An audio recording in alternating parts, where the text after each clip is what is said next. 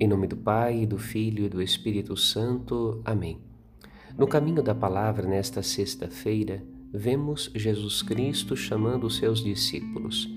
Ele chamou os que ele quis e lhes deu poder, poder sobre o mal para expulsá-lo, de modo que no lugar da ação do maligno surgisse uma comunidade de libertos. A igreja é esta comunidade daqueles que experimentaram a libertação do mal pela obra sacramental do batismo, que nos mergulha na morte e na ressurreição de Cristo.